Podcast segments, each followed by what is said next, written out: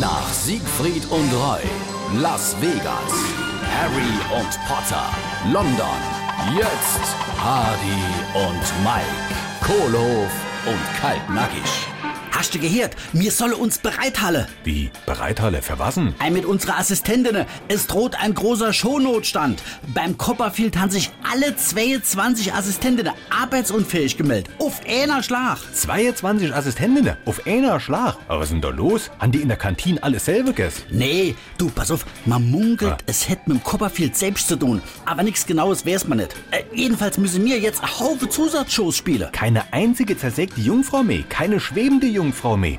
Alle arbeitsunfähig gemeldet. Das wird sich der Copperfield nicht gefallen lassen von den Mädels. Äh, Nee, das stimmt schon. Er hat sie auch alle gar bei der Amtsarzt geschickt. Ja und? Ja, der hat die Arbeitsunfähigkeit bestätigt. Keine einzig mehr Jungfrau. Hardy und Mike, Kohlhof und Kaltnackig. Gibt's auch als SR3 Podcast.